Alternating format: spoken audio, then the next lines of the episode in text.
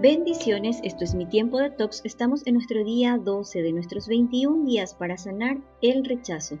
Proverbios 15:13 dice, la tristeza y la alegría se reflejan en el rostro.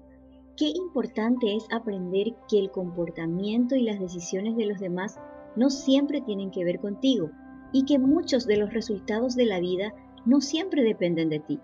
Todos los días las personas tienen estados de ánimo, motivaciones y actitudes que en la mayoría de las veces no giran en torno a ti.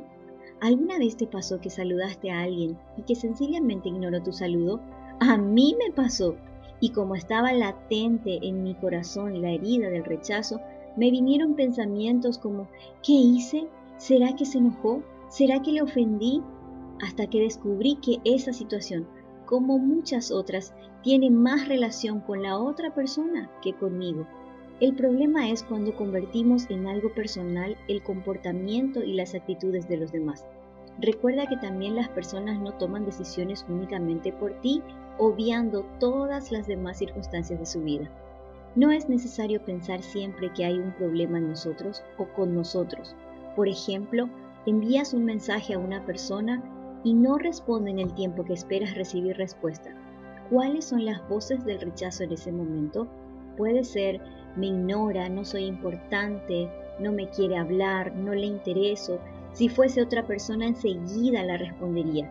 En lugar de dar rienda suelta a esos pensamientos, podrías tener en cuenta otras opciones, como que el teléfono está en silencio o que está atendiendo otras tareas en ese momento. Imagina también que postulas para un cargo que es importante para ti y resulta que no accediste al cargo. ¿Qué tipo de pensamientos activan la herida del rechazo? Puede ser, ¿qué hice mal? ¿Por qué me rechazaron? Ignoran mi propuesta. Soy él o la mejor, pero no lo ven. No reconocen mi potencial. Esto es un complot o lo hacen a propósito. ¿Sabes todo el dolor y el daño que puedes evitar comprendiendo que el resultado de estos eventos o las actitudes de otras personas no dependen solo de ti? No percibas el rechazo siempre como una amenaza, porque el rechazo también es necesario en nuestra vida para ser más perseverantes, más diligentes, más comprensivos y para descartar relaciones o actitudes que no se ajustan contigo y encuentres otras que sí lo hacen.